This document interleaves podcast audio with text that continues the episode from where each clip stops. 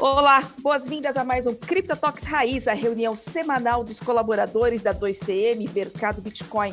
Aqui você fica sabendo das novidades do nosso metaverso, se informa sobre as tendências do mercado e também se diverte. Aqui é Patrícia Nakamura e neste CryptoTalks estou na companhia de Ana Santana e Mariana Baggio, da direção técnica, Marcel Gomes, Débora Concone, Igor Ertal, Fabrício Tota e quem mais quiser se manifestar aqui no nosso chat. Vamos às notícias de hoje? Vamos rodar as manchetes? JP Morgan se torna o primeiro grande banco no metaverso de olho numa oportunidade de um trilhão de dólares. NICE, a Bolsa de Valores de Nova York, quer pegar carona no mercado das NFTs. Legalize já a Ucrânia, mais um país a colocar o Bitcoin na rede. Criptoativos dominam os comerciais da da 56 edição do Super Bowl. Vocês assistiram? Foi demais, né? E aí, Twitter e Ethereum cada vez mais próximos essas e outras informações aqui na nossa conversa de toda semana. CryptoTalk, seja bem-vindo, seja bem-vinda. Vamos lá? Primeira notícia do dia: oportunidade de um trilhão de dólares. JP Morgan se torna o primeiro grande banco no metaverso. Eu vou chamar aqui o Marcel Gomes para ele comentar um pouquinho que, que o maior banco dos Estados Unidos uh, fez aí em rumo ao metaverso, é um lounge no Decentraland, é isso, Marcel? Como é que você está? Olá, bom dia, pessoal. Tudo bem? Tudo é, é, isso mesmo. É, a gente tem ouvido desde o final do ano passado para cá muita instituição grande falando de metaverso. É, metaverso é, é a hype né, do momento mas de forma efetiva em relação à instituição financeira, o JP é o primeiro a abrir é, o seu lounge em algum metaverso. E foi no Decentraland. É, Para esse primeiro momento, é mais uma exposição de marca é, para quem conseguiu entrar no Decentraland, conseguir visitar o lounge deles. É, você é recebido por um, um tigre, que fica andando pelo é, fica andando pelo espaço, é, pelo lounge, né?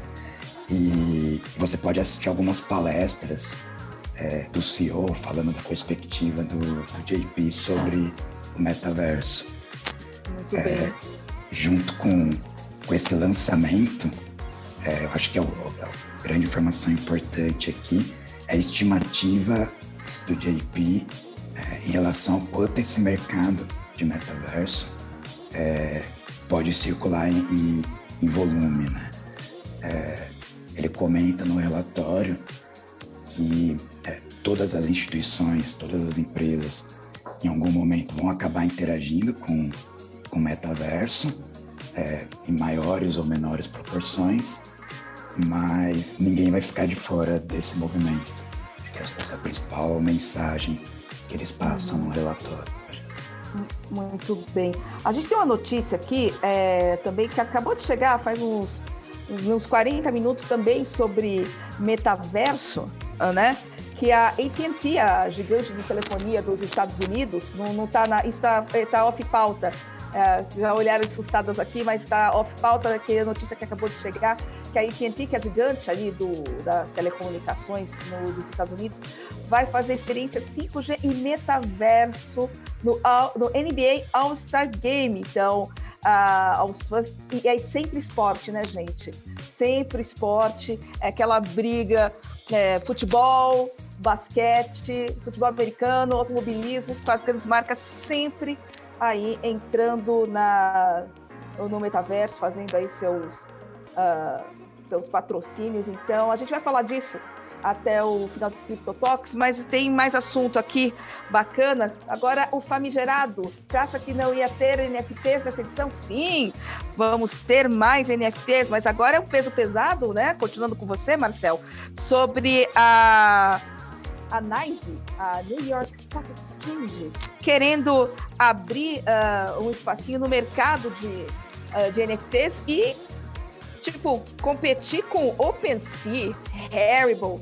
Tem como? O que, que você acha, Marcel? É, aqui também é, é mais um grande player né, voltado para a economia tradicional. é, querendo surfar aqui a onda de, de cripto, né? E aí o NFT é o que chamou a atenção.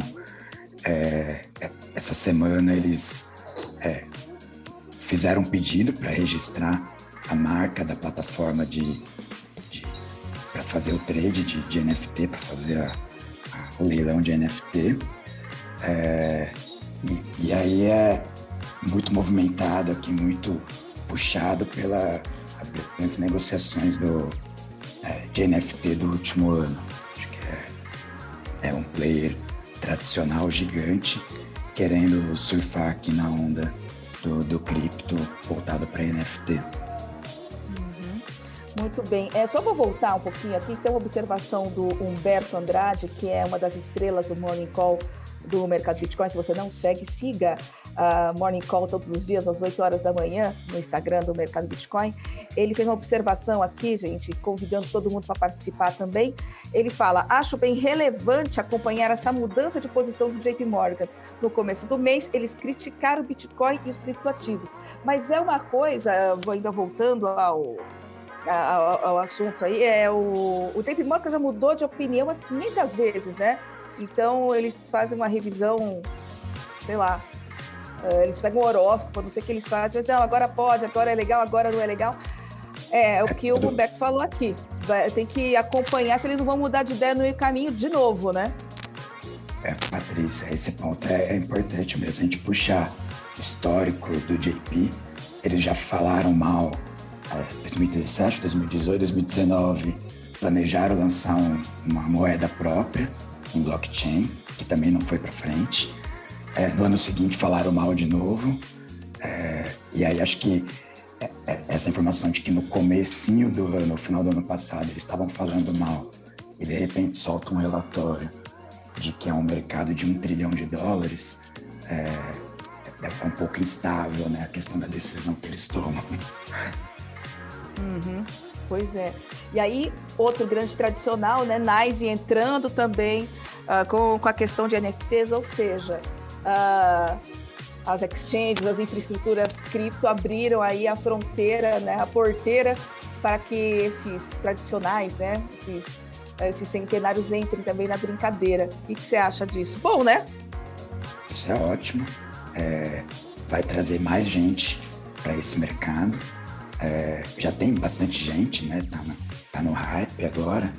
É, mas a, a, gente ainda vê pessoal mais tradicional com, com receio, não entendendo exatamente como é que funciona isso. É, e a, a, estratégia da análise é começar a, a ter programas de, de, treinamento e formação para isso também. É que vai ajudar a gente também.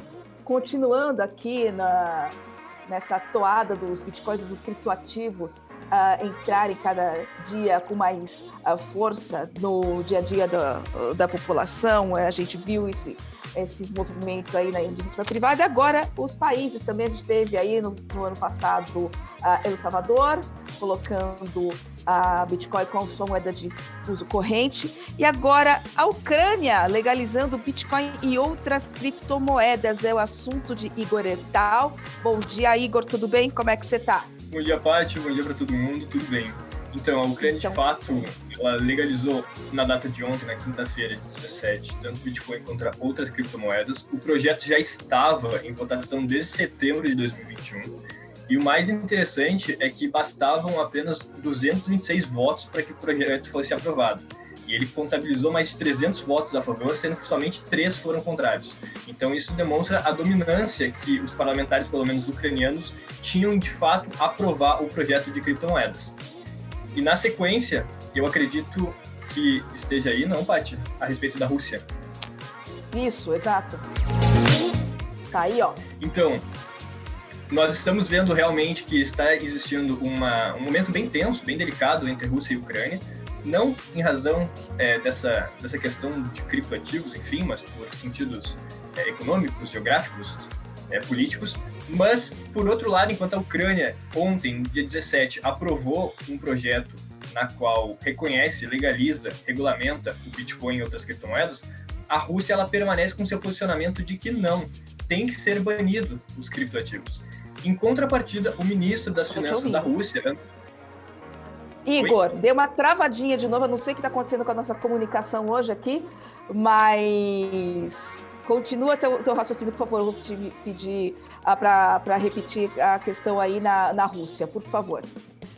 Perfeito. Enquanto na Rússia, enquanto na Ucrânia, desculpa, é, já foi então legalizado na data de ontem, dia 17, tanto o Bitcoin contra outras criptomoedas, a Rússia permanece com seu posicionamento de banimento total dos criptoativos. Acontece que o ministro das Finanças da Rússia, o Anton Siluanov, ele é totalmente a favor dos criptoativos, no sentido de que, cara, na opinião dele, ele, disse o seguinte: é impossível banir os criptoativos, porque banir os criptoativos é que nem banir a internet. Portanto, é impossível, não tem como. Já passou a oportunidade que nós tínhamos de banir isso.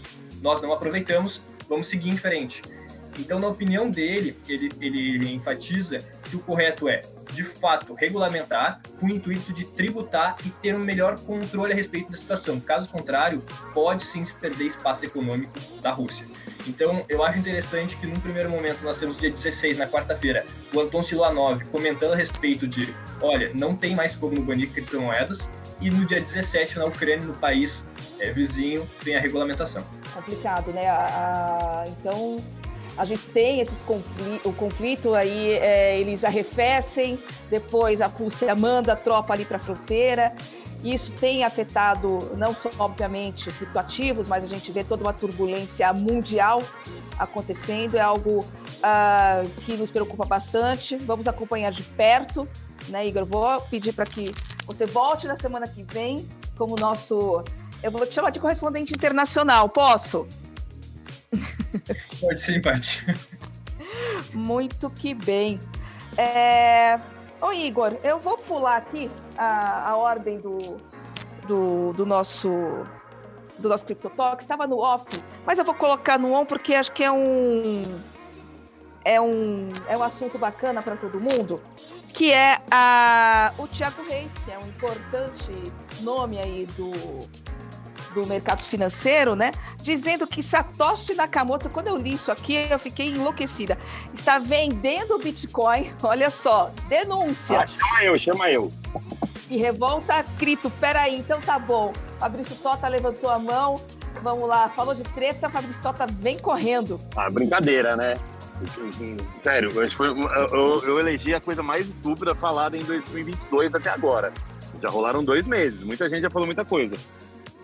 Cara, eu nunca, eu, eu não consegui entender. Eu até tava comentando com o Breno, foi com o Breno no Twitter. Ele comentou, tal, eu falei, cara, eu tenho uma tese, não é possível, é a única explicação. Eu acho que essa galera que gera conteúdo, às vezes o cara fica ansioso para gerar conteúdo, né? Então já esgotou, o cara já falou tudo que ele tinha que falar sobre as coisas que ele domina. Aí ele vai falar sobre o que ele não domina, o que não é um problema, né? Tudo bem, pode, vai lá e fala. Mas, cara, maneira, né? Olha a parada que o cara inventou, meu. O cara achou, ele acha mesmo que o maluco minerou, tá guardando e tá vendendo pra gente. Senhor, cara. Fora que se eu comprar um Bitcoin direto do Satoshi, vale pelo menos o dobro.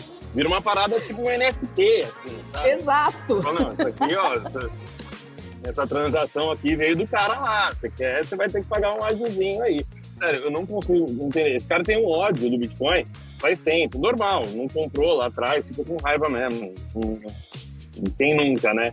Mas eu tenho ódio de uma coisinha ou outra que eu deixei passar aí, mas eu não fico contando para todo mundo, sabe? Ele é, é, é, chato, cara, porque ele não é um cara ruim, assim, ele fala umas coisas até que razoáveis sobre, sobre investimentos e tal, tem a Suno, Sim, pô, é, casa que ganhou uma mega é uma casa É uma casa séria, né? É. Mas não é à toa que, por esses outros, o cara acabou saindo do braço no evento, enfim. São águas passadas, a gente sempre lembra. Ai, meu Deus do céu. Mas ele não é o único né, detrator. Uh, talvez ele mude de ideia, porque a gente tenha um, tipo, Samidana, por exemplo, né? É um dos que ah, malhou pra caramba, né? Criptomoeda. O cara acho que se perde no personagem, às vezes, sabe? O Sami parou um pouco, ele maneirou tal, ele deu uma admitida. Ele até, o Sam ele falou um negócio que assim, tipo, eu não discordo totalmente. Pô, cara, na, na, com uma volatilidade gigantesca, ele falou, pô, falo na, na Globo, cara, é puxado. Eu falo, pô, puta negócio legal, negócio derrete, aí a galera perde mó grana. É, ele tinha um ponto, vai. ali de alguma forma, né? Pra você num spot ali de 30 segundos, um minuto do Jornal da Globo, você conseguir dar um pitch bom, cara, é difícil mesmo, né? Tipo, olha, é muito legal, é o futuro, tal, mas toma cuidado, não coloque todo o seu dinheiro, nada, pode cuidar com golpe, puta, não dá. Né? Então, vá lá, tinha um ponto, mas se expressou mal demais também, né, ao longo do tempo, e agora ele já acalmou, não fala mais nada. Melhor, não fala nada. Melhor, não fala nada. melhor, não fala nada. Agora, ô Igor, agora sim te, te voltando aqui na conversa, você já tinha ouvido uma uma teoria da conspiração e como essa? Ou foi a primeira vez que, que você viu? Olha, eu já tinha ouvido outras, mas nesse sentido eu acho que foi a primeira vez. Inclusive, Paty, eu até peguei aqui o trecho da conversa dele para que as pessoas que não tenham, não conseguiram acompanhar, consigam entender é, a magnitude do que foi dito pelo Thiago Reis. O Thiago Reis, particularmente, ele, ele é fundador né, da, da Suno Research, ele tem um conhecimento muito interessante no mercado tra tradicional, mas parece que ele foi um pouco infeliz é, nessa fala de, do mercado de criptoativos. É, eu vou, o que ele disse foi o seguinte, abre aspas, quem mais vai ganhar com criptomoeda foi um gênio chamado Satoshi Nakamoto. E eu acho que ele é um gênio porque ele conseguiu vender para essa turma toda uma boa história. E se você for ver, eu não conheço ele. Aliás, ninguém sabe se ele existe ou não. Mas se a gente for frio e racional, desde que criou, ele não é comprador. Ele, por definição, é vendedor disso aqui. E se você acha que o Satoshi Nakamoto é um gênio, saiba que ele desde o começo está vendendo e não comprando. Porque tinha lá um número X de moeda, como é que ele vai Meu comprar Deus! mais? Ele tem que vender para alguém. Ele provavelmente deve estar vendendo. Todo esse pessoal aí que você falou, brasileiros comprando Bitcoin, provavelmente estão comprando ou dele ou comprando de alguém que comprou dele. Fecha aspas. Sensacional! Então, eu acredito que fale por si só. É, é, é, é, é, no mínimo, é, nossa, teoria da conspiração maravilhosa. Aliás, Satoshi Nakamoto, você está ouvindo a gente? Um beijão. Vem aqui, tá convidado para participar do Cristão Talk na próxima semana, viu? Gente do céu, o chat está bombando. Eu vou pedir perdão aos ouvintes do Crypto Talks Raiz, do, do nosso Spotify, mas é, eles são um pouco impublicáveis, tá? Mas, uh, sim, para você entender um pouquinho do, do clima aqui, todo mundo tem a sua opinião, todo mundo dando risada, dando sua opinião, uh, falando de alienígenas do passado. alienígenas do passado no History Channel faz mais sentido. Fabrício Tota, Satoshi é o cliente número um do MB, boleta nele, nem aparece o comprar. Satoshi que construiu as pirâmides, Igor Sandrini, que isso? Satoshi criou a Terra plana, gente do céu. A gente podia fazer, né? Uns, umas camisetas, uns memes aí. Satoshi. Quem me chamou? Foi, sou eu, sou eu. Humberto Andrade, diga. Uma sugestão diga. pro Toto, eu vi que ele tá também com o canal do, dele, né? Chamar o Thiago para dar uma aulinha para ele, né? Acho que ele poderia ficar feliz e deixar de desinformar as pessoas. Muito bem, Humberto. Caraca, você é meu amigo ou meu inimigo, hein, Humberto? Sugestão, mano. Qualquer coisa, vai a gente, Tota, vai a gente tudo junto, se ele for pra brigar, né, a gente tá lá. Opa, para, gente, para. Já pensou em encarar uma horinha ali?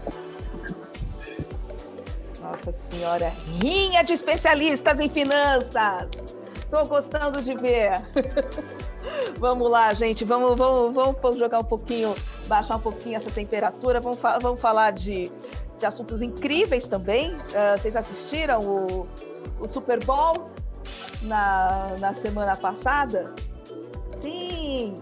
E aí o que sempre chama atenção né, no, no Super Bowl é o show do intervalo, então que, quem curtiu demais né, a presença dos, dos rappers no, ali Eminem, Dr. Dre, quem gostou bastante, eu sinto informar você é velho. É, e outra coisa que chama atenção também é o espaço publicitário, né? Que são a, é o espaço mais caro do mundo, é o comercial mais caro do mundo. Débora, você está aí na área, minha querida? Tô sim, é isso mesmo, né? É, além de ser um evento aí super aguardado, né? E tem muito destaque, esse ano aí o que chamou a atenção, né? Foi a publicidade aí com estreia do mercado cripto, né? Que teve seu primeiro, sua primeira experiência que movimentou bastante aí tanto o mercado tradicional como a comunidade de cripto, né? E já é um evento aí conhecido pelos grandes e milionários anúncios, né? E só para você ter uma ideia, custa aproximadamente 7 milhões de dólares por um pequeno espaço aí de 30 segundos, né? Aproximadamente 30, 36 milhões de reais.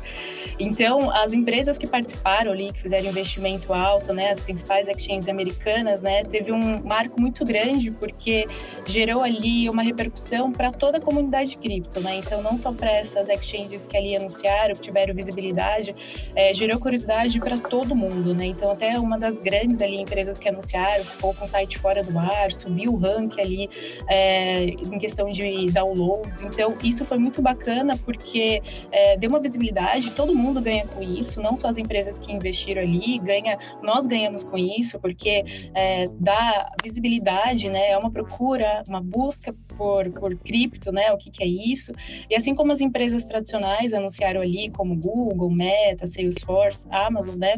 Essas principais exchanges que tiveram ali a sua primeira participação gerou bastante é, curiosidade, né? E repercussão aí nos intervalos dos jogos, né? Então isso foi bem bacana. E o mais interessante é que os jogadores também do, do futebol americano já são ali adeptos a cripto, né? Entanto que alguns deles, ali como Tom Brady, já, é, já sinalizou que até prefere receber ali seu salário como criptomoeda. Então, vários jogadores já estão ali dentro do ambiente.